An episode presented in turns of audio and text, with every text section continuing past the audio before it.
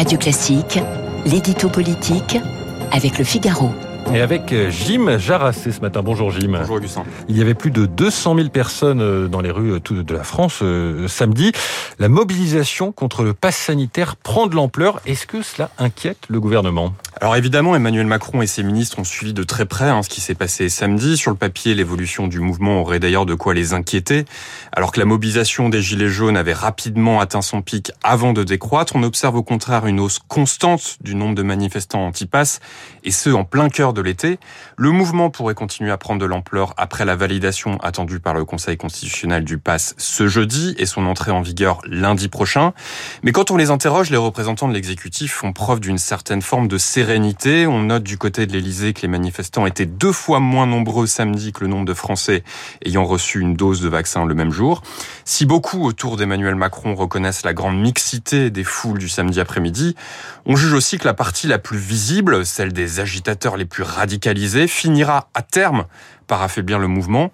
De la manifestation de samedi, on a principalement retenu les images terribles hein, de l'agression d'un pharmacien à Montpellier, traité de collabo par une foule haineuse, et qui s'est également attaqué à une tente de dépistage, de quoi renforcer une opinion publique déjà majoritairement opposée au mouvement anti-pass. Et dans ce contexte difficile pour les oppositions politiques euh, à Emmanuel Macron de se faire entendre. Oui, à commencer par les plus radicaux, Jean-Luc Mélenchon et Marine Le Pen, ils, sont, ils ont tous les deux expliqué ce week-end que les manifestations populaires devaient être entendues ont à nouveau appelé l'exécutif à abandonner son projet de passe sanitaire. Mais ce sont aussi deux candidats à la présidentielle en cas de crédibilisation. Pas question pour eux de s'associer trop étroitement à un mouvement finalement marginal qui risque d'être débordé par sa frange radicale. Marine Le Pen, par exemple, pèse chacun de ses mots au trébuchet pour qu'on ne puisse pas lui reprocher d'être à la remorque de Florent Philippot, un de ses anciens lieutenants devenu l'un des chefs de file du mouvement.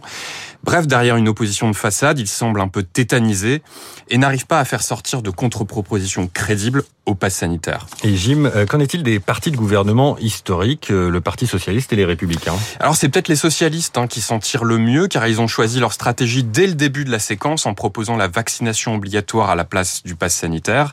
Et force est de constater que cette idée a de plus en plus de partisans, notamment au sein de la majorité présidentielle. Hier, c'est le président de la Fédération hospitalière euh, de France et maire Agir de Fontainebleau, Frédéric Valtou, qui s'est rallié à cette position. On l'a entendu dans votre journal. Chez les Républicains, les réactions euh, au mouvement sont plutôt timides.